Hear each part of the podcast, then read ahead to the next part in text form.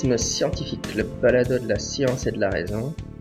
Je suis votre hôte Jean-Michel Abrassard. Et aujourd'hui, je suis avec Jérémy. Salut Jérémy. Salut. On s'approche euh, tout doucement de, de l'épisode euh, de l'épisode anniversaire, de l'épisode, euh, je sais pas comment on va l'appeler, l'épisode L'épisode euh, questions-réponses. ouais, autres questions-réponses. Mais merci aux, aux auditeurs d'avoir envoyé tellement de tellement de questions. On a on a été submergé de questions, donc ça ça fait ça fait toujours plaisir. Euh. Donc c'est l'épisode 400 évidemment. On arrive tout doucement à l'épisode 400. Ça ça commence à ça commence à faire vieux le, le podcast. C'est vrai que ouais c'est vrai que il y a quelqu'un qui me demandait euh, dans quel épisode vous avez parlé de tel truc? Je, je sais qu'on en a parlé, mais il y a tellement d'épisodes que si c'est pas, si c'est plus dans le titre, si, si on l'a pas mis dans le titre, je ne retrouverai pas le, je ne retrouverai pas l'épisode parce que Du coup, en même temps, l'épisode d'aujourd'hui, en fait, on l'enregistre un 29 décembre, donc ça sera aussi le dernier épisode de l'année. ah oui c'est vrai, c'est vrai. Je devrais mettre une musique de Noël à la fin. Et euh, pour l'épisode questions-réponses, je pense qu'on pourra faire un double épisode, parce que comme tu dis, il y a tellement de questions que Oui bah oui. je pense que ça va nous prendre un peu de temps de répondre à tout le monde. Ouais, bah en tout cas on essaierait de répondre à un maximum de, de questions. Bah, ceci dit, il y a eu des, pas mal de commentaires qui étaient des, des suggestions de thèmes pour les épisodes. Bah, tous ces épisodes, toutes ces, toutes ces suggestions-là, on, les a lues attentivement, évidemment. Euh, mais on- dans l'épisode questions-réponses, on répondra à ceux qui, qui ont vraiment directement posé une question, pas, pas une suggestion d'épisode en tout cas. Les suggestions d'épisode, on, on se les garde pour plus tard, ou en tout cas on y réfléchira. Il y a eu plein, il y a eu plein de suggestions intéressantes. Voilà, mais aujourd'hui on va pas parler de tout ça, on va parler de l'amnésie dissociative. Alors, l'idée de l'épisode est venue euh, parce que euh, lorsque je suis allé à, la tronche en biais il y a déjà pas mal de temps, hum, six mois peut-être, quelque chose comme ça, presque un an, euh, j'avais, durant l'émission, dans la discussion générale, on, avait évoqué la question des souvenirs refoulés. Et euh, j'avais dit euh, si les souvenirs refoulés existent. Euh, donc j'avais mis en doute l'existence des souvenirs refoulés. euh, parce que bon, c'est une position qu'on retrouve beaucoup chez les sceptiques. Et, et donc euh, je m'étais pas plus intéressé sur le sujet. En tout cas, dans la littérature sceptique, c'est vrai qu'on met souvent Skeptical Inquirer, etc., dans les débats sur les faux souvenirs on met souvent en doute l'existence même des souvenirs refoulés, et puis bon, évidemment, c'est un, un concept psychanalytique, donc forcément, c'est souvent très attaqué par les sceptiques.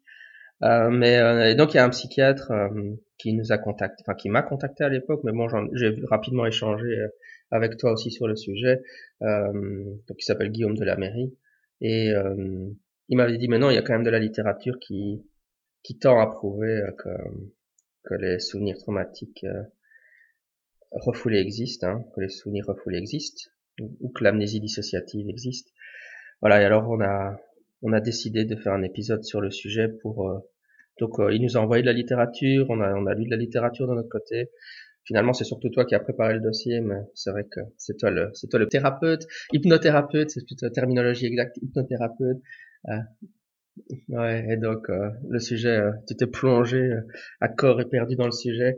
On- on va faire quand même un warning, c'est-à-dire que tu trouvais que le sujet était tellement complexe et partait dans tous les sens que c'est pour ça qu'on l'a beaucoup reporté finalement, mais on va quand même le faire juste pour expliquer qu'en fait c'est très compliqué. C'est un sujet très compliqué, il y a plein d'aspects techniques, et donc euh, ça a demandé pas mal de travail pour arriver à, à faire quelque chose d'un peu pédagogique et un peu euh, synthétique sur le sujet.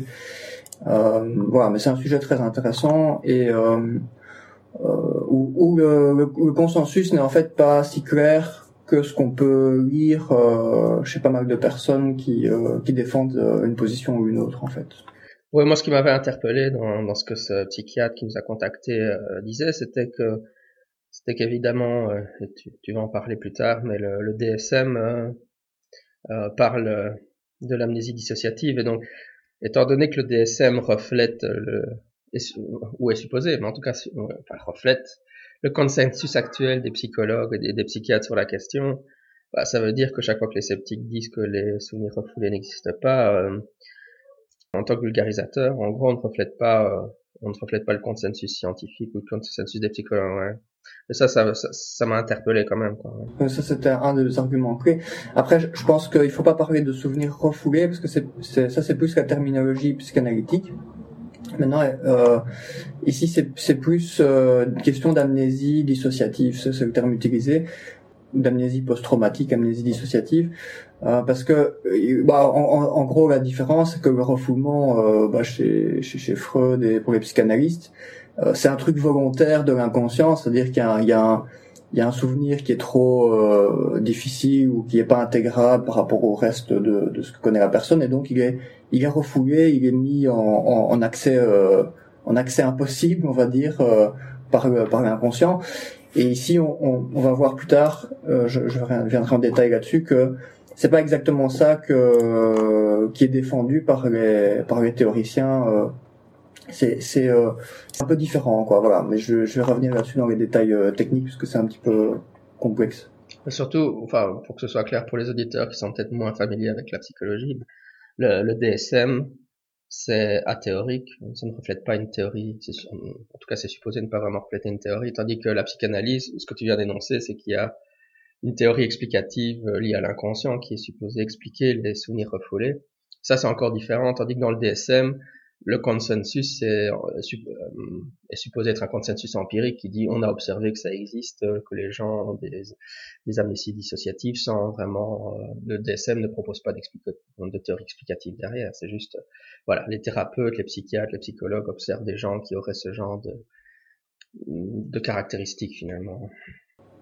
C'est ça, c'est fort basé sur des choses observables. Maintenant, même si ça diminue avec les versions du DSM, il y a quand même des restes aussi de de certaines euh, théories explicatives qu'on peut voir quand même dans certains diagnostics, mais effectivement, c'est surtout basé sur des caractéristiques observables. Peut-être pourquoi, en, deux mots aussi, pourquoi c'est important de revenir là-dessus, c'est parce que c'est souvent abordé dans les médias. Euh, il, y a eu y a eu pas mal de, de polémiques euh, il y a quelques dizaines d'années, notamment ce qu'on appelle les guerres de la mémoire. Hein, si vous tapez ça sur Wikipédia, vous allez trouver les infos détaillées, mais en gros, euh, il y avait pas mal de personnes qui croyaient qu'on refoulait euh, régulièrement des souvenirs suite à différents événements comme des traumatismes.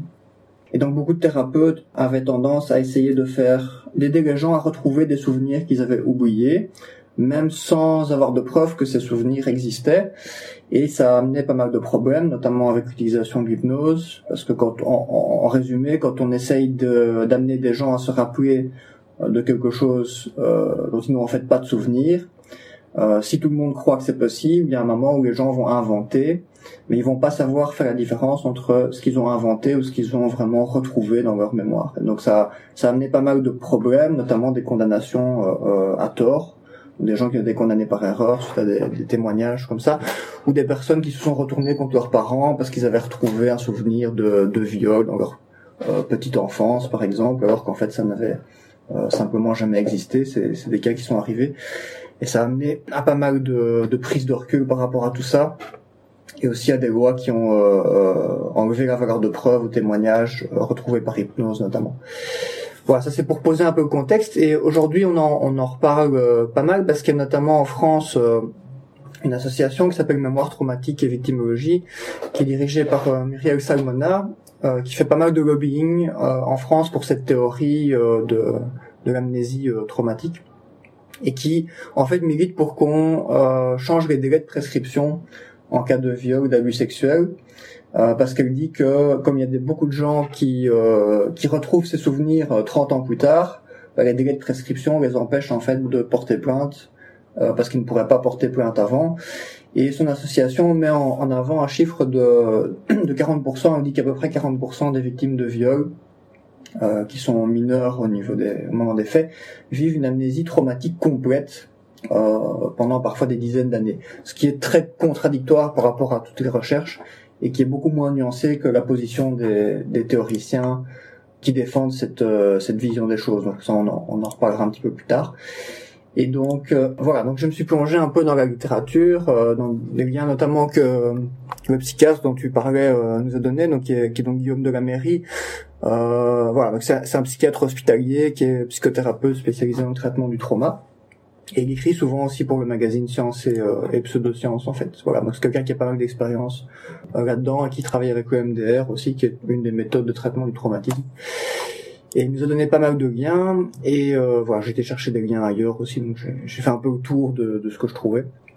Et donc, pour résumer, on peut dire qu'il y a donc il y a deux théories qui s'opposent en fait dans les débats des, des chercheurs. Euh, il y a ce qu'on appelle le trauma model et le fantasy model. Et donc, je vais parler de ces deux euh, positions tout au long de l'épisode. Donc, je vous explique en deux mots ce que c'est. Donc, le trauma model, euh, donc euh, modèle du trauma, c'est une théorie qui postule la dissociation et l'amnésie plus ou moins complète en cas de traumatisme. C'est-à-dire que quand il y a un traumatisme, ça crée une dissociation. Alors la dissociation, c'est quoi? La dissociation, c'est une séparation entre l'expérience vécue par une personne et sa pensée, son, jugement ou ses sentiments. Euh, et donc ça amène une prise en compte un peu inhibée de la réalité euh, de la personne, comme si on était coupé d'une partie de soi-même. Voilà, ça c'est la, définition de la dissociation. Donc ça peut très concrètement, ça peut donner euh, des personnes qui sont tout à fait coupées de leurs émotions, euh, qui sont uniquement dans l'intellectuel parce qu'ils sont en train de d'être perturbés par leur, euh, leur, vécu traumatique et ça amène vraiment une, coupure entre différentes parties de la personnalité. Voilà, ça c'est la dissociation. Et ça peut déboutir, euh, enfin aboutir parfois à des troubles plus graves euh, comme des troubles dissociatif de l'identité, ce qu'on appelle les personnalités multiples, où on suppose, en tout cas on observe que les gens ont l'air d'avoir deux personnalités séparées qui s'expriment à différents moments. Euh, voilà, c'est des diagnostics qui sont encore très polémiques aujourd'hui. Euh, on ne sait pas très bien si ça existe vraiment ou pas, mais en tout cas ça, ça s'observe. Enfin, ça a l'air de s'observer chez certains patients, mais on ne sait pas encore comment vraiment euh, l'interpréter. Et donc voilà, donc le trauma modèle, donc c'est c'est ça. Donc en cas de traumatisme, ça amène une dissociation donc l'individu un peu fragmenté, euh, et cette dissociation amène, euh, dans certains cas, une amnésie post-traumatique. C'est-à-dire que une amnésie qui porte sur le trauma qui a été vécu. Donc par exemple, il y a un événement euh, euh de viol, la, personne est très perturbée, elle devient dissociée, et donc au fil du temps, elle développe euh, une amnésie sur le trauma, donc oublie entre guillemets ce trauma. Ce qui est donc pas exactement la même chose que le refoulement. Euh, donc refoulement, bah, il n'y a, a, pas forcément une dissociation, c'est vraiment l'idée que le, le, le trauma n'est pas acceptable pour la personne et donc elle oublie, elle le cache dans un coin de sa mémoire et se, se, se coupe l'accès euh, à elle-même. Bon, évidemment, en pratique, ça, il n'y a pas forcément grande différence, mais la théorie est un peu différente. Et donc les, les chercheurs et les praticiens qui défendent ce trauma modèle ne sont pas euh, en général des psychanalystes. En fait, il y a aussi des psychanalystes qui défendent ça, bien sûr, mais euh, c'est pas, ce n'est plus aujourd'hui quelque chose qui est associé à la psychanalyse. D'ailleurs, Muriel, Muriel Salmona, la psychiatre dont je parlais, euh, qui défend cette euh, euh, c'est, ce changement de, de, de, délai de prescription, elle n'est pas du tout psychanalyste. Donc ça, c'est le trauma modèle. Et donc il y a le fantasy modèle, et là, on, euh, on postule euh, que ce sont des mécanismes d'évitement cognitif, donc le fait d'éviter consciemment de penser à quelque chose, ou des erreurs d'encodage, c'est-à-dire que quand on vit un trauma, on est, on est dans un stress intense, et donc il y a plein de données qu'on n'encode pas en mémoire, donc on peut pas évidemment les retrouver par après, ou en tout cas elles sont très fragmentées. Euh, il y a aussi des oublis, on, et beaucoup d'informations qu'on oublie simplement. Il y a des modifications de la mémoire, Hein, au fur et à mesure, quand on repense à un souvenir d'année en année, il se, à chaque fois on le reconstruit en fait, donc il se modifie au fur et à mesure du temps.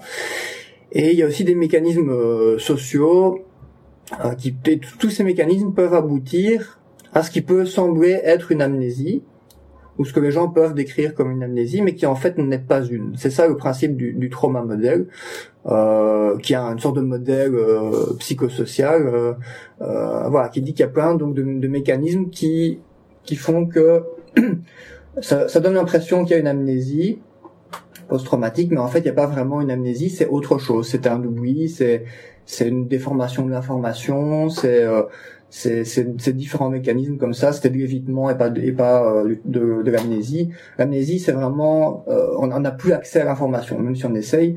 L'évitement cognitif, c'est un mécanisme plus conscient où on, on on s'entraîne à ne plus penser à quelque chose et à, éviter l'idée dès qu'elle arrive. Euh, voilà, évidemment, à force d'entraînement, ça peut devenir quelque chose qui s'automatise un petit peu, mais donc c'est pas exactement la même chose. Et donc, bah, les, personnes qui défendent ce fantasy modèle euh, vont, souvent défendre le, fait que euh, quelqu'un qui dit euh, avoir appris 15 ans plus tard qu'elle a vécu un viol, par exemple, n'en a pas parlé parce qu'elle était sous pression, parce que l'environnement ne favorisait pas, parce qu'elle était dans l'évitement cognitif, et que elle a un peu transformé l'évitement cognitif en disant que c'était une amnésie, même si elle n'a peut-être pas tout à fait conscience d'avoir été dans l'évitement cognitif. Euh, voilà, il y a plein de mécanismes qui, qui, qui expliqueraient, selon les, défenseurs de ce modèle, euh, que euh, on n'est pas en face d'une amnésie dissociative suite à un, trauma. Euh, voilà, ça c'est un peu la différence entre trauma modèle et fantasy modèle. Donc le débat il, se joue surtout sur sur deux points finalement. C'est est-ce que le trauma crée une dissociation? Euh, Voilà, tout le monde n'est pas convaincu de ça.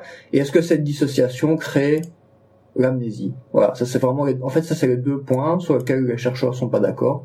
Est-ce que le trauma crée une dissociation? Est-ce que la dissociation va après créer une amnésie? Euh, Beaucoup de gens disent que c'est pas parce qu'il y a dissociation, même si on admet qu'elle existe, euh, que ça va créer de l'amnésie et que ça n'explique pas la majorité des, cas. Voilà, ça c'est un peu pour planter le, le, le, décor. Finalement, on peut dire que la, la littérature sceptique ou zététique en général euh, reflète plutôt évidemment le, le fantasy modèle, c'est ça?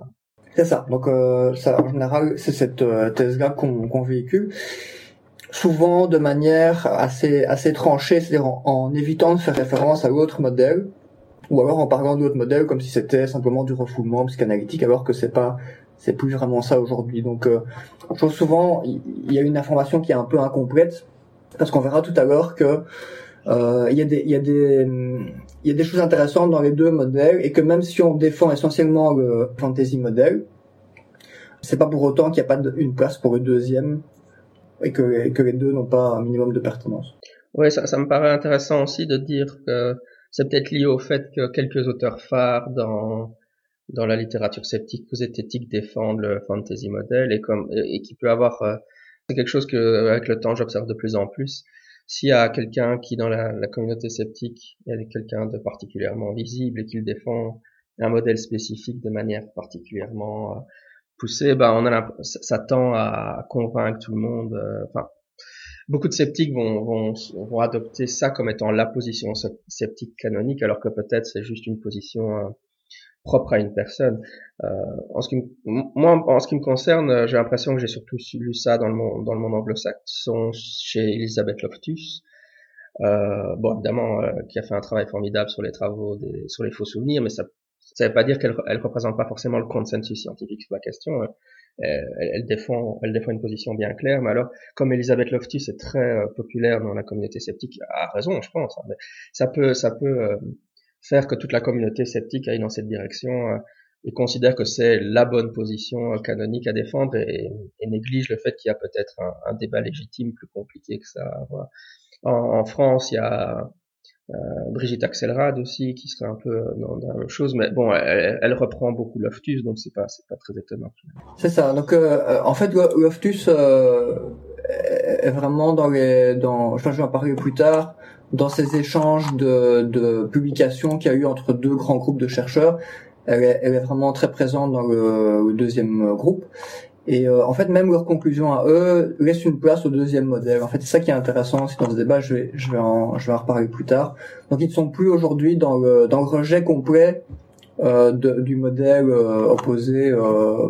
Et c'est vrai que Brigitte Axelrad, on a beaucoup partagé ces articles qui sont, enfin ces billets qui sont, qui sont très bien et très complets mais qui, je trouve, parfois présente euh, les choses d'une manière euh, un petit peu trop tranchée à mon goût, avec certains arguments avec lesquels je suis pas toujours d'accord. Notamment, elle présente souvent les, le débat comme comme un débat entre des chercheurs et des cliniciens, comme si comme si ceux qui défendent le, le, trauma modèle ce sont des cliniciens et pas des chercheurs, et, et ceux qui défendent le fantasy modèle sont des chercheurs. Et en fait, euh, ça, cet argument, il tient pas du tout la route parce que quand tu vas voir, j'ai tapé tous les noms des chercheurs qui sont dans cette controverse, enfin ceux qui publient sur l'autre modèle. Et en fait, ce sont, ce sont tous des, des, des profs euh, d'UNIF et des chercheurs qui, qui, ont, qui ont beaucoup de publications. C'est pas des cliniciens qui, qui ont sorti un billet juste pour, euh, juste pour militer pour leur truc. Enfin voilà, donc il y a certains arguments comme ça qui sont parfois un peu tranchés, et on peut comprendre aussi historiquement, hein, parce que c'est, il y a de nouveau, il y a, il y a cet historique de, de problèmes et d'abus qu'il y a eu à cause de ces, ces, théories, et donc on avait très bonne raison il y a, il y a, il y a quelques dizaines d'années de, de, vraiment euh, militer activement contre ce type de, de, théorie qui a amené pas mal de problèmes. Oui, lié, donc lié au, au, rejet de la psychanalyse et, au, et aux guerres de la mémoire. Et c'est vrai que moi aussi, quand quand j'ai euh, mentionné ça, euh, bon, l'idée que les, les, les, souvenirs refoulés n'existaient pas ou que l'amnésie dissociative n'existait pas. Enfin, moi, évidemment, je parlais de souvenirs refoulés. J'utilisais la terminologie psychanalytique, mais et que j'ai reçu euh, les, les emails de ce psychiatre là, Guillaume de la Mairie, je me suis dit, ben oui, c'est vrai que il faut peut-être faire une mise à jour de ce qu'on sait, parce que la, la, la...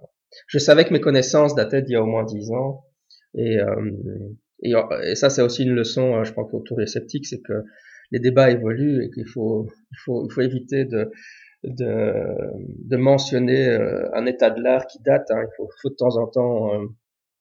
Et c'est vrai quand il a commencé à m'envoyer, euh, enfin quand il m'a parlé du consensus du DSM et qu'il m'a commencé à m'envoyer des articles, je me suis dit mais c'est vrai. Je, je, je, par exemple, je continue à lire la littérature de manière régulière sur, sur le paranormal. Évidemment, cette littérature est tellement abondante que je peux pas dire que je suis tout, mais enfin, j'essaye de rester euh, euh, comment dire, euh, dans l'actualité dessus ce qui se fait, mais euh, je me rendais bien compte que, que sur ce sujet dont on est en train de parler, j'étais pas à jour. Donc, je crois que c'est vraiment super important que les, que les sceptiques et les zététiciens se mettent à jour aussi. Hein, c'est une autre leçon à, retenir. C'est clair. Mm. parce que c'est clair que ce qu'on disait il y a 20 ans sur ces débats, c'est clairement plus valable aujourd'hui. Ça correspond plus à la position défendue par les chercheurs dont on parle ici. Alors, donc peut-être pour rentrer un peu dans le, dans le vif des, des arguments, donc de manière assez synthétique. Hein. Donc, euh, euh, pour les arguments défendus par le fantasy model, euh, donc qui est pas pas le modèle de la dissociation qui amène l'amnésie, hein, donc pour rappel, ils sont assez simples. C'est des arguments qu'on a vu beaucoup de gens ont déjà entendus, qui sont fort axés euh, psychologie cognitive. Donc euh, une des caractéristiques euh, du stress post-traumatique, bah, c'est l'hypermnésie et pas l'amnésie. Donc l'hypermnésie, c'est le fait qu'on justement on repense tout le temps à ce qu'on a vécu et qu'on n'arrive pas à ne pas y penser. Ça, c'est c'est c'est vraiment un truc assez marquant quand on travaille avec des personnes qui ont vécu un trauma, c'est que voilà, ils sont envahis par ce, ce trauma. Donc ça, c'est une des caractéristiques principales c'est un peu l'inverse de l'amnésie. Donc voilà, ça c'est un argument relativement parlant quand même. Euh, euh, on peut pas en même temps euh, repenser tout le temps au trauma et puis le refouler. Quoi. Euh, alors les preuves euh, des opposants, euh, pour, pour ceux qui défendent le fantasy model, les preuves des opposants sont surtout des collections d'études de cas. Ça c'est un des arguments qui est souvent tenu, dont on peut difficilement vérifier la validité des récits. Pour eux, il y a, beaucoup de, de, de, recherches qui sont mises en avant, qui sont des collections d'un grand nombre d'études de cas, de personnes qui ont dit j'ai vécu un trauma, j'ai été dissocié, je me suis pas rappelé avant euh, X années, etc. évidemment, c'est pas euh, l'idée, c'est pas de, de dire qu'on peut pas croire les gens dans leur discours, mais c'est difficile de vérifier ce qu'il en est vraiment. Euh, parce que de nouveau la mémoire est fiable, euh, la mémoire n'est pas fiable et donc ce qu'on se rappelle d'il y a 35 ans, même si on a peut-être l'impression d'avoir euh, vécu les choses d'une certaine manière, bah voilà, peut-être que la réalité elle était un peu différente euh, à cause de tous les mécanismes que j'ai cités tout à l'heure, donc évitement cognitif, erreur d'encodage, oubli, etc. Et donc c'est difficile de, vérifier la validité, la validité de ces, ces, témoignages. Beaucoup de témoignages, ça fait pas forcément une preuve solide, même s'il y en a beaucoup. Alors un autre argument euh, qui est tenu, c'est que ces études comprennent de nombreux biais méthodologiques, malgré leur nombre important. Bon, cet argument, il a été tenu des deux côtés, et ce qui est marrant, c'est que les deux groupes de chercheurs ont tous les deux reconnu qu'il y avait des, des, des, biais méthodologiques dans certaines de leurs études, et que donc certaines de leurs affirmations étaient pas forcément bien prouvées à l'heure actuelle. Donc ça, on va dire, c'est un point partout, et c'est souvent le cas dans les études de psychologie, c'est rare de trouver des, des, des études sur un, un, sujet où il n'y a pas de biais méthodologique, c'est pas forcément facile, il y a eu pas mal de débats là-dessus euh, actuellement. Quoi. Euh, alors, un autre argument, c'est que c'est difficile de définir la notion d'abus sexuel euh, ou des notions d'abus tout court euh, qui mènent à un trauma. Parce qu'évidemment, pour faire des enquêtes, il faut définir clairement ce que c'est un abus, puisqu'on doit demander au, au, au sujet est-ce que vous avez vécu un abus? Voilà, mais alors en soi, ça, ça, ça, ça, ça me paraît, ça paraît peut-être simple, mais en fait, c'est des, des choses qui sont très difficiles parce qu'il faut concevoir les questionnaires de la manière la moins orientée euh, ou la moins, euh, d'une manière qui, n'amène pas le sujet à répondre d'une certaine façon ou à penser à certaines choses. Et en fait, c'est très difficile et c'est une grosse partie du travail des chercheurs de concevoir des, des questionnaires qui sont euh, qui n'influencent pas les gens, mais c'est pas forcément simple. Voilà, donc c'est difficile de définir cette notion d'abus. A aussi l'argument disant que les souvenirs sont déformés au fil du temps et peuvent aussi être euh, déformés ou créés pendant les thérapies. Donc ça, ça faisait référence aux, fameuses thérapies de la mémoire retrouvée dont je parlais tout à l'heure. Donc quand vous allez chez un thérapeute qui est persuadé que tous les malheurs de votre vie, c'est parce que vous avez, vous avez vécu un abus euh, quand vous aviez trois ans et que vous vous en rappelez pas. Et ça, ça paraît con, mais en fait, il y a beaucoup de gens qui pensent ça euh, ben, quand vous faites une thérapie avec quelqu'un comme ça, comme il est persuadé que la cause de vos problèmes c'est ça, ben, il va vous amener tout le temps à essayer de retrouver ce souvenir. Et s'il arrive à convaincre son patient, ben donc le patient et le thérapeute vont co-construire une sorte de faux souvenir assez facilement, euh, voilà, qui peuvent amener après les gens à répondre euh, à une enquête avec des données qui sont fausses en fait. Voilà. Alors, euh, et un dernier argument principal pour le, ce fantasy model, c'est que bah, le sujet traumatisé, il va éviter consciemment et inconsciemment de penser au trauma, ce qu'on appelle l'évitement cognitif, qui est à la base un processus conscient, mais à force de répéter des processus conscients, ça devient des automatismes et ça peut un petit peu passer en arrière-plan. Alors, on n'utilise pas beaucoup le terme inconscient hein, dans psychologie cognitive, mais en tout cas, euh, ça devient plus ou moins non conscient, ou en tout cas plus très conscient pour dire les choses euh, d'une autre manière. Voilà, ça c'est les arguments principaux, euh, pour moi en tout cas, euh, de ce que j'ai retenu dans, du, du fantasy. Alors, donc pour les arguments de l'autre camp, donc que j'ai trouvé dans les publications et aussi dans les dans les liens que m'a donné Guillaume de la mairie. Alors, donc eux, ils utilisent donc le concept de souvenir traumatique qui est donc un souvenir qui est rendu inaccessible euh, suite à une amnésie traumatique qui est liée donc à la dissociation.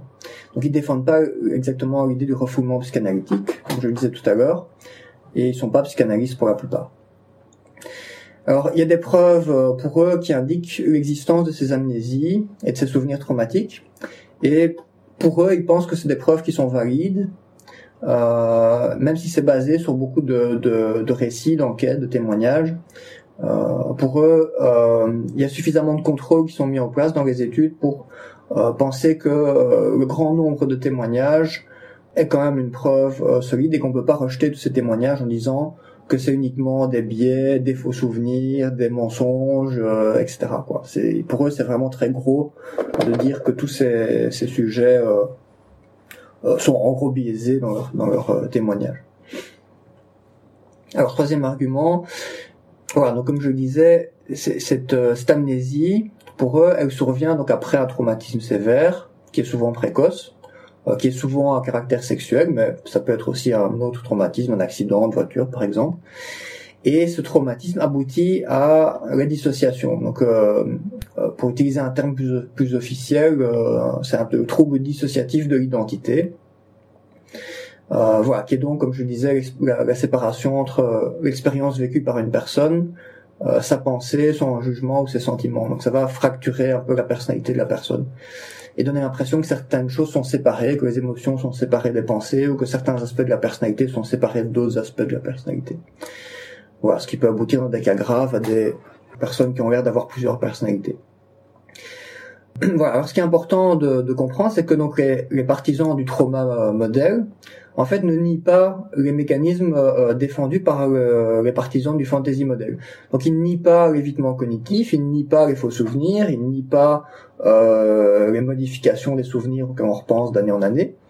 En fait, ils acceptent l'existence de tous ces mécanismes, mais euh, ils pensent que ça n'explique pas 100% des cas et qu'il y a des autres facteurs qui sont importants, notamment bah, la dissociation qui se crée suite à un trauma et qui va amener de l'amnésie dissociative. Voilà. Donc ça, c'est l'élément clé. Donc du coup, il y a, y a une part d'accord en fait entre tous les chercheurs qui est, qui est celle-là. Donc les mécanismes euh, que je viens de citer, euh, ça, ça fait vraiment consensus. Personne ne nie euh, qu'il y a l'évitement cognitif, etc. ça explique aussi, je pense, en partie pourquoi l'autre modèle, le fantasy modèle, populaire chez les sceptiques et peut-être pas chez des gens qui sont moins hum, familiers de la lecture zététique ou sceptique parce que bah, l'argument euh, autant de gens ne peuvent pas se tromper, euh, autant on doit faire confiance aux témoignages, euh, il y a des cas résiduels, c'est une argumentation qu'on retrouve dans, dans, tous les phénomènes paranormaux. par exemple, dans le phénomène ovni, les, les ufologues ils vont dire on ne nie pas qu'il y a des méprises avec des objets prosaïques, mais ça ne peut pas rendre compte de tous les cas. Autant de gens ne peuvent pas se tromper. Euh, ce que j'appelle un peu un argument d'incrédulité. Enfin, là, je fais juste le parallèle sur la rhétorique, et donc la, rhétorique déployée est, similaire, mais euh, ça ne veut pas dire qu'ils ont tort. Hein, il se pourrait qu'il y ait authentiquement des, des, des cas authentiques, enfin, il se pourrait qu'il y ait des cas authentiques d'amnésie dissociative. Enfin, c'est pas parce que la, rhétorique est similaire à celle qu'on retrouve en ufologie comme ça euh, que, qu'elle est fausse. Mais euh, forcément, je crois que les sceptiques ou les éthiticiens sont plus habitués à penser non, beaucoup de gens peuvent se tromper sur un sujet ou, beaucoup de gens peuvent témoigner de quelque chose qui n'existe pas. Et donc, pour moi, ça explique une certaine affinité avec la le, le fantasy model. Hein, mais euh, mais bon, encore une, encore une fois, c'est, c'est vrai que c'est, euh, ça veut pas dire que qu'il faut pas expliquer la, la controverse que, qu'il n'y a pas réellement un débat et qu'il faut pas expliquer le débat. C'est ça. Maintenant, c'est vrai que s'il si y avait que cet argument de, de, de, la collection de témoignages, ça serait quand même relativement peu convaincant euh, de manière isolée, quoi. Hein, ça, c'est certain. Mais bon, ce c'est qu'il y a quand même d'autres arguments qui sont intéressants. C'est le des arguments qui, qui donnent quand même une certaine force à cette position. Euh, voilà. Et donc il y a encore un, un, un, autre argument qui est qui est quand même euh, celui qui nous avait le plus euh, interloqué avant qu'on aille lire les publications, c'est que le DSM version précédente et, et, aussi la version actuelle qui est toute récente, en fait reconnaît non seulement la, la, dissociation mais aussi l'existence des, des, souvenirs traumatiques, enfin des amnésies traumatiques. Alors pour vous dire très précisément de quoi je parle, donc euh, euh on parle en fait euh, de, du, du 300.12 dans le DSM, donc qui est euh, diagnostic d'amnésie euh, dissociative. Alors la définition, c'est quoi? C'est que donc amnésie dissociative, c'est l'incapacité de se rappeler un élément, une information autobiographique qui devrait être stockée en mémoire euh, et qui, euh, devrait facilement être rappelable en tout cas, enfin facilement, qu'on devrait pouvoir en tout cas accéder facilement. Euh, alors ça c'est intéressant et il y a aussi un, un, un, une description en fait dans le euh, dans le manuel du DSM5. Euh, il y a une description que je vais vous lire. J'ai une traduction française ici. Donc ça c'est je vous parle du manuel officiel. Hein. donc c'est pas un avis d'un blogueur, c'est vraiment le manuel officiel de l'American Psychiatric Association. Donc le début de l'amnésie généralisée est habituellement brutal. Le mode de début de l'amnésie euh, localisée et sélective est moins connu, parce que ces amnésies sont rarement évidentes, même pour le sujet, bien qu'une amnésie localisée soit typiquement précédée par des événements éprouvants ou insupportables. Le début du trouble peut être retardé de plusieurs heures, plusieurs jours ou encore davantage. Un sujet peut présenter de multiples épisodes d'amnésie dissociative. Un premier épisode peut prédisposer à des épisodes ultérieurs, entre les épisodes d'amnésie, l'individu peut présenter ou non des symptômes aigus. La durée des événements oubliés peut varier de quelques minutes à plusieurs décennies. Certains épisodes d'amnésie dissociative trouvent leur résolution rapidement, alors que d'autres durent euh, très longtemps. C'est ce qu'on peut lire dans la description euh, du, manuel du DSM. Donc c'est très clair. Hein, je veux dire, euh, l'amnésie dissociative, elle existe, elle est dans les, diagnostics. C'est un, un symptôme de la aussi de la dissociation donc. Euh, alors elle, elle, n'existe pas en tant que refoulement, donc c'est toujours lié à la dissociation, mais voilà, elle est bien établie. Et donc juste pour info, pour ceux qui savent pas comment comment fonctionnent euh, ces diagnostics, en fait le, la part donc American Psychiatric Association réunit des comités d'experts de, différentes euh, différentes euh, origines, et ces comités euh, qui sont très nombreux et, et, et assez vraiment c'est pas c'est pas deux trois personnes quoi hein, c'est vraiment des, des, grands groupes de chercheurs en fait euh, statuent sur les sur les connaissances actuelles pour euh, pour valider euh, ou modifier au fil des versions les, les, diagnostics du DSM. Donc c'est vraiment un travail très scientifique réalisé par des groupes d'experts euh, sélectionnés pour leurs compétences. Quoi. Donc c'est pas c'est pas rien quoi. Même, quoi. Mais donc euh, ce qu'il faut bien comprendre c'est que le but du DSM c'est vraiment de refléter le, le, de la manière la plus précise possible le consensus actuel. Donc ça ne veut pas dire que les, enfin, les, forcément il y a eu différentes, différentes éditions du DSM, c'est bien parce que le consensus évolue et que les choses changent. Par exemple, un, un exemple très classique, ça a été euh, les, les l'homosexualité euh, a, été classifiée euh, au fur et à mesure du, des évolutions du DSM euh, de manière différente jusqu'au moment donc dans le DSM 1 elle était classifié comme paraphilie, puis après dans le DSM-2, l'homosexualité a été classée comme euh, perturbation de l'orientation sexuelle, et puis dans le DSM-3, euh, c'était euh, l'homosexualité égodystonique, et puis en DSM-3 révisé, l'homosexualité a disparu du DSM. Donc ça c'est pour donner un exemple classique qui est toujours discuté de, de l'évolution des diagnostics dans le DSM. Hein. Le DSM n'est pas sacro-saint, mais ce qui est ce qui est super intéressant, c'est que comme tu as expliqué le, principe, c'est qu'évidemment les des experts se réunissent, ils, ils font le point sur l'état des lieux de l'état de l'art de la discipline et disent donc ce qui est intéressant ici de constater, c'est que le DSM dans sa 5 nous dit que l'état de l'art actuel, c'est que cela existe. C'est ça, ça, c'est tout à fait. Alors bon, j'ai essayé de faire quelques recherches pour voir s'il y avait moyen de trouver sur quoi s'était basé le comité d'experts pour euh, maintenir ces diagnostics. Ils ont encore été euh, légèrement révisés pour la dernière version, donc les diagnostics liés à la dissociation, pour des petits détails, hein, rien de très très majeur. Donc ils ont été maintenus, mais j'ai pas réussi à trouver cette information et euh, j'ai demandé aussi autour de moi et a priori personne ne sait où on trouve ces infos. Donc j'ai écrit à, à, à l'APA mais j'ai pas eu de réponse donc je n'en sais pas plus. Si jamais j'ai une réponse intéressante, je la, je la mentionnerai euh, ultérieurement. En tout cas, j'ai pas réussi à trouver euh, les, les, détails de leur euh, recherche. Voilà, mais en tout cas, ça veut dire que c'est suffisamment validé pour eux, ça c'est certain. Voilà, donc ça c'est pour pour cet extrait. Alors pour revenir un peu à ce qu'on disait tout à l'heure, donc je pense que souvent j'ai lu et on lit ça sur le sur, le blog sceptique aussi, donc euh, qu'il y a un consensus sur ces questions. Alors, Brigitte Axelrad le dit dans, sur son blog d'ailleurs. En fait, c'est, je pense que c'est, pas du tout pas du tout juste. En fait, il n'y a pas de consensus. Il y a il y a des il y a quelques petits groupes de chercheurs qui postent énormément de, de d'études et de recherches pour défendre l'un ou l'autre euh, une ou l'autre position. Euh, mais voilà, c'est c'est pas pour autant que euh, il y a un consensus très clair. En fait, on voit ici parce que euh, même le, DSM ici établit donc l'existence de, l'amnésie euh, dissociative, alors qu'elle est, niée par pas mal de personnes qui prétendent justement se, référer à un consensus scientifique. alors que en général, leur, système, leur classification de référence à ces personnes, donc tous les gens qui se réfèrent à la psychologie euh, cognitive, aux thérapies cognitives et comportementales, etc., leur classification de référence, c'est le DSM ou la CIM10 euh, si on, si on est en France. Et ces classifications reconnaissent l'existence de, de, de l'amnésie dissociative qui est niée par les gens qui pourtant s'y réfèrent, ce qui est quand même assez euh, paradoxal. Quoi.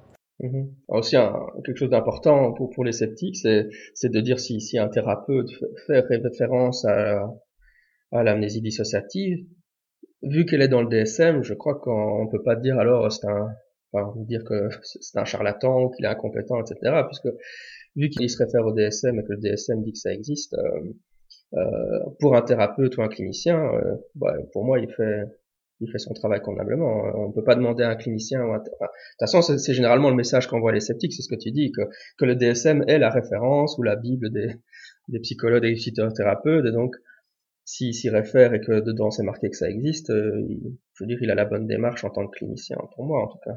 C'est ça, tout à fait. Et euh, ce qui est marrant, c'est que j'ai discuté sur euh, sur nos groupes Facebook avec, avec plusieurs euh, chercheurs en, sciences cognitives ou des doctorants ou des psychiatres. Et il et, y en a aucun qui a su répondre à cet argument. C'est quand on leur dit, bah en fait vous niez un truc mais qui est, qui est dans le DSM. bah les gens savent pas euh, quoi dire et personne ne sait euh, sur quoi, quoi est basé ce qui est ce diagnostic donc DSM non plus. Donc, voilà, je pense qu'il faut effectivement en tenir compte. Après, c'est pas pour autant qu'il faut voir des amnésies dissociatives et des traumas partout. Hein. mais bon, en tout cas, on peut garder à l'esprit que ça existe possiblement, euh, ça c'est certain. Et Euh, je pense que quand on voit, ben, c'est moi, moi qui, qui, suis thérapeute et qui travaille avec l'hypnose, ben, je fais aussi souvent des traitements de trauma et j'ai aussi vu plusieurs personnes qui euh, qui venaient chez moi, euh, soit envoyées par des psychiatres ou par eux-mêmes, en, en, prétendant euh, euh que, que, que en prétendant vivre des des problèmes dissociatifs, avec des, des, personnalités multiples.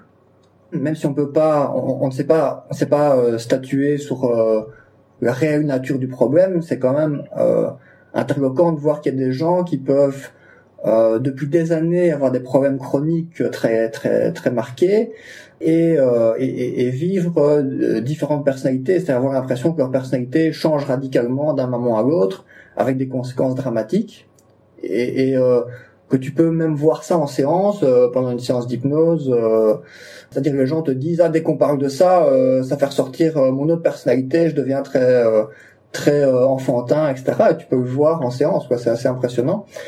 Alors après, ça ne dit rien de la nature des choses. Maintenant, c'est vrai que ça questionne. En tout cas, il y a quelque chose de, de ce côté-là qui est qui est particulier et qui, qui donne un peu, je pense, une existence à ces troubles dissociatifs. Quand on les voit, euh, même sans savoir ce qu'on doit en tirer au point de vue théorique, il y a, y a un phénomène quand même très euh, très marquant là, derrière. Quoi. Pour, pour, mettre aussi ça en perspective, c'est un peu, je, je, suis d'accord avec toi, et en même temps c'est un peu un contre-argument, mais c'est euh, le fait que, par exemple, les gens qui, les études qui ont étudié la psychologie des, des gens qui rapportent avoir été enlevés par les extraterrestres euh, montrent une, une souffrance psychologique liée à ces enlèvements. Et donc parfois euh, c'est un argument qu'on peut lire ici ou là de dire bah, puisqu'ils souffrent réellement, de, puisqu'ils sont réellement traumatisés, qu'ils ont vraiment les symptômes d'un trauma lié à ces enlèvements par les extraterrestres, cela prouverait que l'enlèvement par les extraterrestres s'est réellement produit.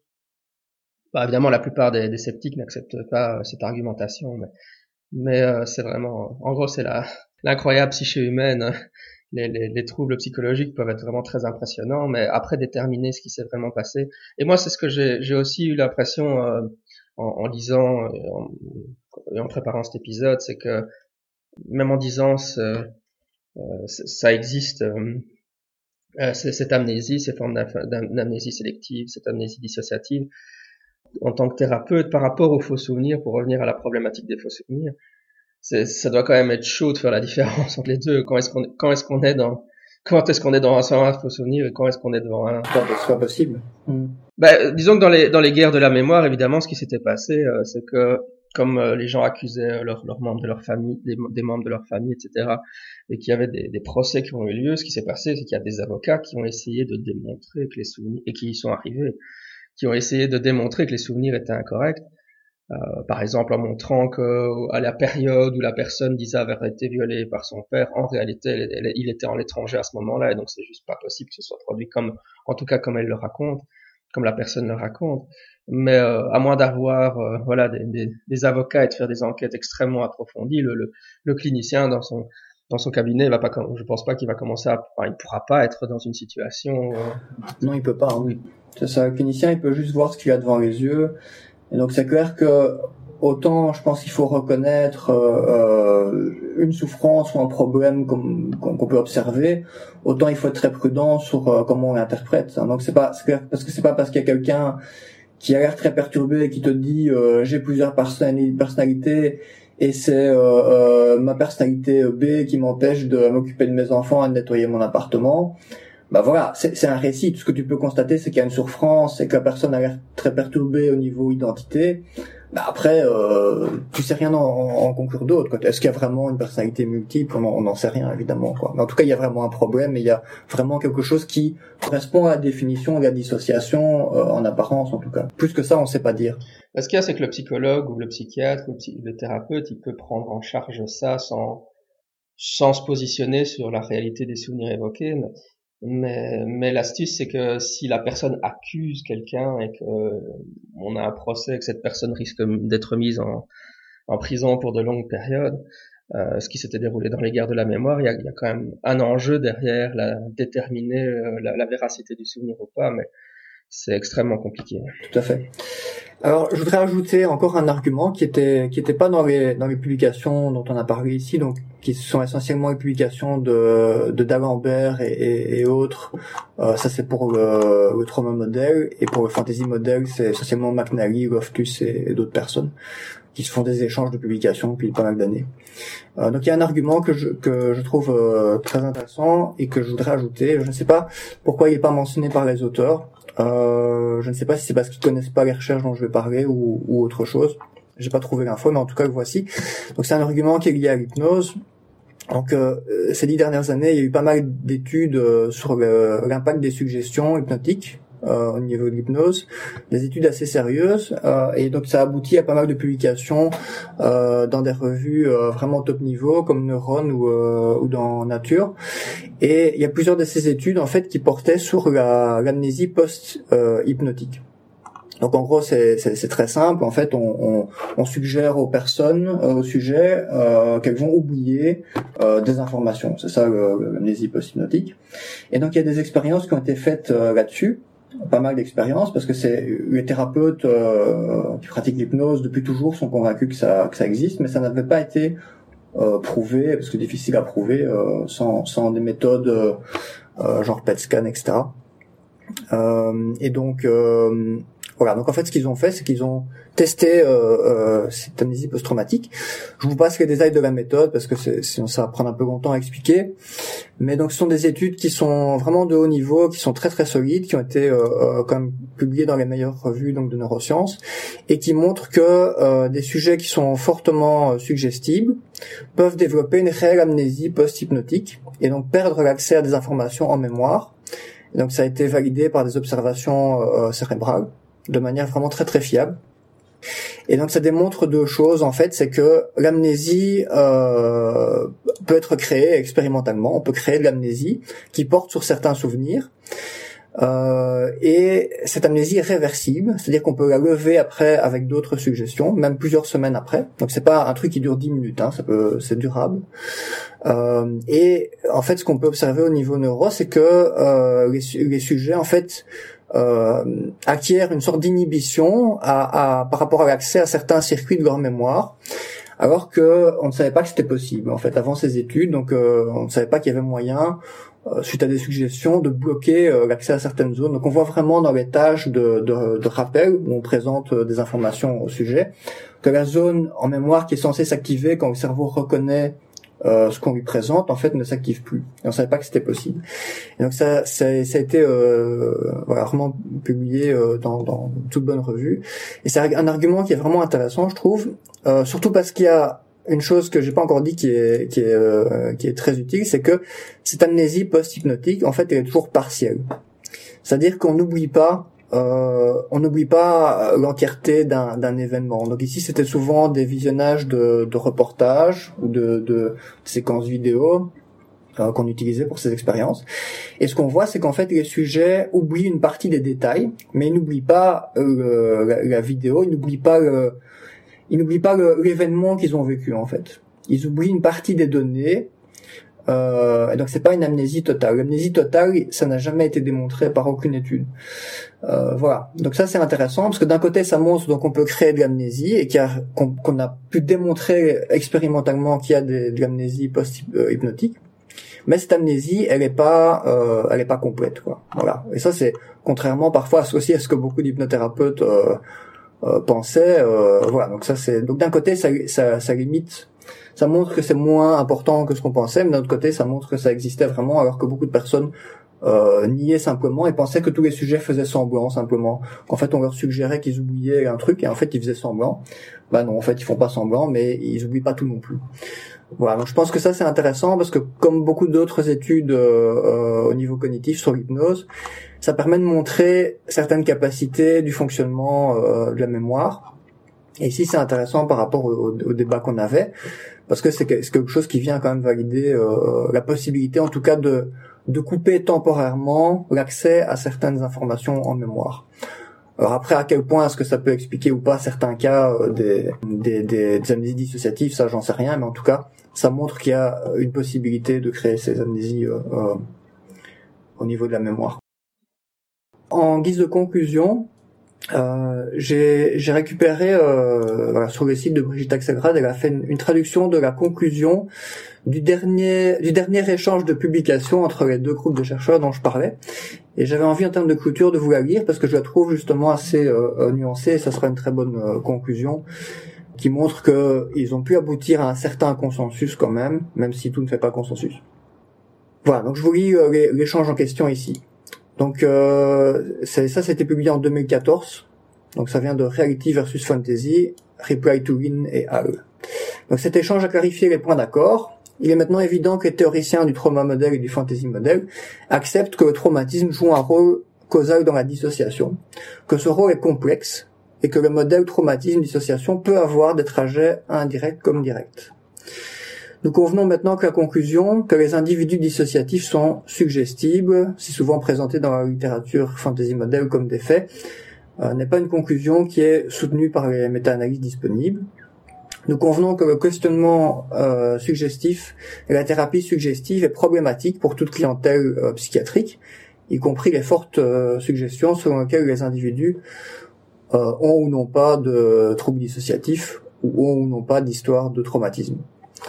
Nous convenons que de nombreuses études sur la dissociation, la suggestibilité et la propension à l'imagination ne comprennent pas toujours des contrôles euh, suffisamment fiables pour des conditions euh, pathologiques euh, comorbides et que ces contrôles pourraient être utiles. Voilà, donc ça c'est le un autre problème qui pourrait expliquer celui qu'on pense observer. voilà, compte tenu de l'absence de preuves que dans l'ensemble, les individus dissociatifs simplement fantasment des traumatismes, nous espérons qu'à l'avenir, tous ceux qui étudient et traitent les traumatismes et les dissociations peuvent convenir des éléments suivants. L'examen de modèles plus complexes des traumatismes et de réponses traumatiques. L'inclusion plus fréquente de la dissociation dans les études d'autres affections comorbides traumatiques. Et un examen plus approfondi des modèles concurrents de dissociation et des antécédents et des conséquences. Notre conclusion, la dissociation est une réponse à la réalité du traumatisme et la connexion entre les deux n'est pas un fantasme. Voilà. Donc en fait, ils ont, ils ont globalement, ils reconnaissent vraiment l'existence de la dissociation et le fait que cette dissociation peut avoir un impact euh, sur le, les problèmes des gens. Euh, voilà. Donc finalement, le, débat euh, va continuer à jouer sur euh, à quel point est-ce que ça explique les cas qu'on met en avant, quoi. Voilà. Est-ce que c'est, est-ce que c'est un phénomène très rare, cette amnésie dissociative? Est-ce que ça explique 10%, 30% des cas? C'est vraiment là-dessus que ça va se jouer mais euh, ils ont pu quand même euh, trouver un, en tout cas certains euh, certains points communs, reconnaître l'existence des troubles dissociatifs, ce qui est quand même quelque chose, et reconnaître qu'il faut plus donc plus un, plus s'occuper de l'aspect dissociatif dans les recherches et pas le laisser de côté comme si ça ne pouvait pas amener des, des traumas. voilà, donc ça c'est quand même quelque chose qui est je pense euh, important et euh, voilà ils mettent aussi l'accent sur le fait qu'il faut pour les cliniciens euh, il faut faire attention à, l'interprétation évidemment. Quand on voit des choses en face des yeux enfin qu'on a on a des, choses en face des yeux euh, faut se méfier de les interpréter trop facilement. Et qu'il faudrait aussi donc ça, ça, ça reprend un des points plus haut qu'il faut aussi éviter d'utiliser un modèle simpliste qui serait uniquement un modèle où tous les traumas amène de la dissociation et de l'amnésie, parce que ça c'est un modèle trop simpliste, qui, a, été un modèle en fait proposé par Pierre Janet euh, au 19e siècle, donc ça, ça date quand même vachement. Euh, mais c'est pas pour autant que ce modèle n'a pas de validité. Donc il faudrait euh, plus de recherches qui essayent d'évaluer plus en, en, détail ce qui peut se passer, sans pour, pour autant penser que c'est toujours le même trajet ou que euh, il y a un des modèles qui n'existe pas. Voilà, ça, ça sera ce que je dirais en termes de, de conclusion. Peut-être remercier encore Guillaume de la Mairie de, nous avoir un peu euh, sollicité sur cette question ou interpellé sur cette question. Et, et pour moi, je, voilà, je pense que d'un point de vue plus général, hein, sur la communauté sceptique, toujours, euh, enfin, ce qui, ce qui, me semble intéressant, c'est de voir, souvent on dit les sceptiques ou les zététiciens disent euh, on fait de la vulgarisation scientifique, mais si on fait de la vulgarisation, c'est toujours est-ce qu'on vulgarise pas de manière biaisée un débat, est-ce qu'on présente pas juste souvent les, souvent les sceptiques ou les zététiciens défendent une position dans le débat et, ne, ne, ne, présentent pas juste le débat tel qu'il existe dans la littérature. Ici, c'est finalement un, un, bel exemple. Jusqu'à preuve du contraire, à cause de l'influence de d'Elisabeth Loftus, je pense que les, sceptiques se, se, sont mis à, à défendre de manière très ferme un côté du débat. Mais si on fait de la vulgarisation, peut-être présenter plus le consensus scientifique ou ou s'il n'y a pas de consensus, dire il y a débat, ça me paraît être une bonne position. Ouais, ça c'est clair. Ça c'est un peu, je pense, le fait que, bah, en tant que sceptique, on est, on est quand même assez militant pour la plupart d'entre nous. Et donc on a tendance à, en étant un peu militant, à présenter les positions parfois de manière un peu trop tranchée et pas assez proche de ce qu'on trouverait dans l'evidence-based medicine qui est justement euh, plutôt très factuel. Et je pense que parfois il faut essayer de se rappeler ça et présenter tous les arguments ou toutes les, toutes les positions défendues et pas juste euh, ce qui nous pense être la, ce qu'on pense être la meilleure. Surtout que c'est ce qu'on reproche souvent aux, journalistes de pas de pas être assez nuancé on, sombre parfois dans ce défaut.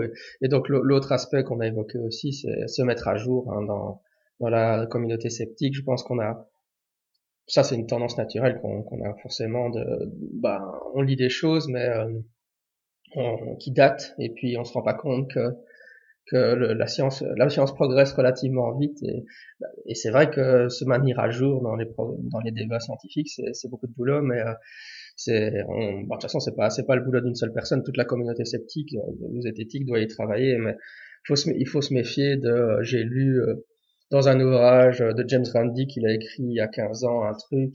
Et, donc c'est toujours vrai à l'heure actuelle euh, tous les tout évolue tous ces débats évoluent tellement vite euh, euh, c'est bien d'aller lire les classiques du scepticisme parce que c'est bien de connaître l'histoire du scepticisme. Mais même un ouvrage qui est sorti à 10 ans il est déjà daté par rapport au, progrès de la recherche scientifique. Tout à fait.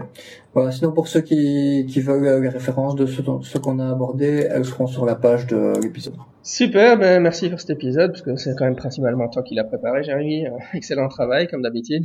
On se retrouve pour le, on se retrouve pour le 300 alors, hein, pour le marathon réponse aux questions des auditeurs. Le 400, voyons. le 400, pardon, oui.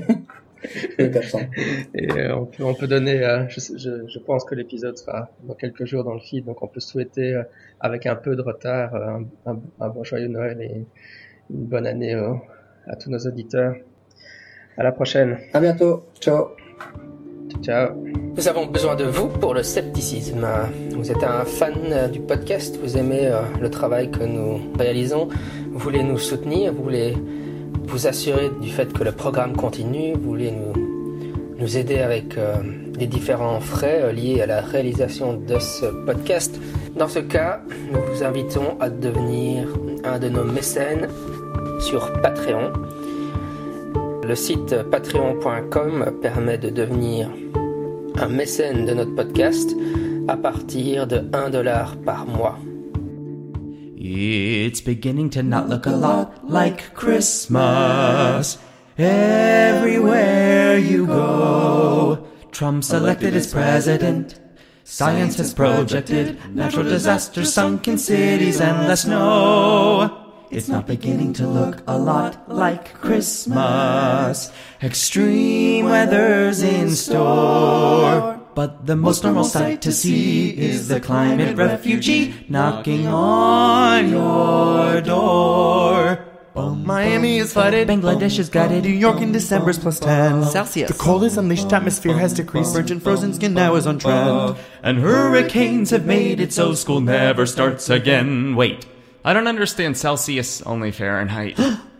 Fake Christmas tree, fake Christmas tree. You aren't environmentally friendly. Your pine is made of PVC. Too many carcinogens for me. You might have thought I'm saving trees, but carbon emissions are three times higher than a cut down tree. So get a real one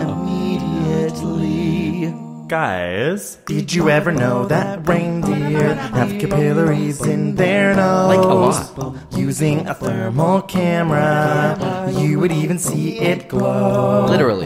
All of the other reindeer are female in this song. Male reindeer shed their antlers in winter, so the names in the song are wrong. The most important question of our time is Do you see what I see? What I see? No, seriously. Is your red the same red as my red? Or is it green or blue? Do you see what I see? What I see? This qualia is driving me insane cause perception happens in the brain. Our experiences even the same. Oh, black holy night, you stop everything shining. Your gravity is too strong to let us see such compact mass deforming space and timing till you appear at the singularity. Oh, crushing your bones the force will nearly kill you. Your cells torn up stretched out a plasmic death. Oh well you're dead. Oh why did you go